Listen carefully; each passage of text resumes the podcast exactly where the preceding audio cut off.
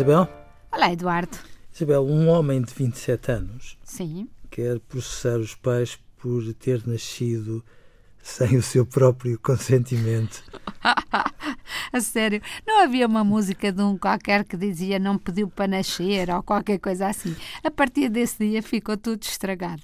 Isabel, eu acho isto delicioso, porque eu ah, sinto em muitos momentos que a nossa interpretação do que é democracia, às vezes atropelada pelo politicamente correto, dá hum, soluções estranhas e tão estranhas que depois damos origem a um, um pouco a isto tudo. Quando eu ainda por cima escuto muitas vezes as mães, as mães são mais explícitas a fazer isso, mas este sentimento será transversal a muitos pais, eh, a dizer que têm muito medo de ser egoístas ou de ter sido egoístas quando decidiram ter um filho.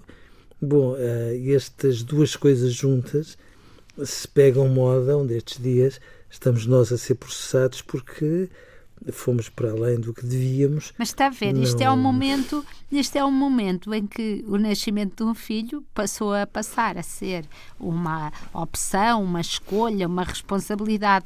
Uh, apesar de tudo, na minha geração, e eu sou a sétima, ao menos os meus pais retirava-se-lhes esse ónus, era a vontade de Deus a vida tornou-se mais complicada. Agora só nos falta estarmos a ponderar se somos egoístas ou não somos, não é? Não, eu acho que a vida se tornou mais verdadeira em muitos aspectos. Exatamente, sim.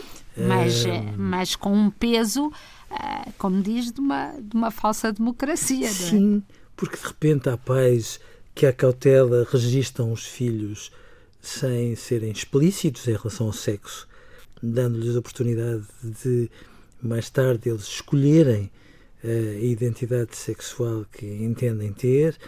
As, há pais que às vezes não, não, não atribuem um nome, Isabel, um nome, porque acham que o nome deve ser escolhido pelos seus filhos e de repente nós entramos por uma deriva que é supostamente democrática, muito à boleia da vontade dos filhos, como se os pais não devessem assumir de modo próprio, com alma e convicção, calma, tomamos estas opções, assumimos-las porque em consciência fizemos o que achávamos que devíamos ter feito e às vezes parecemos estar a criar pais amigos do desculpa qualquer coisinha. Sim.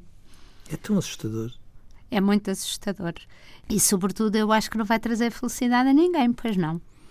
É porque não, a partir é deste momento do desculpa qualquer coisinha, uh, nós, nós não temos sequer capacidade de, de, mostrar aos nossos filhos que bom que é estar vivo, não é?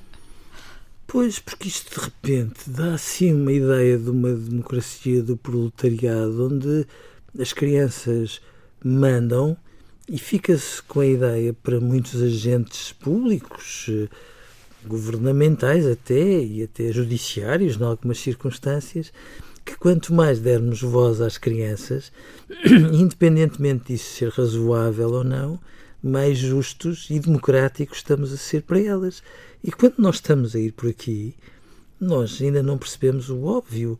Pais que, mesmo que o façam por bondade, movidos pelas melhores convicções que possam ter, pais que passam a vida a colocar-se guardados estes exemplos extremos uh, para outra discussão, uh, mas que passam a vida a colocar-se numa atitude desculpa qualquer coisinha, não são pais, ainda não são pais. E isto não pode ser, Isabel. Adeus, Eduardo. Adeus, Isabel.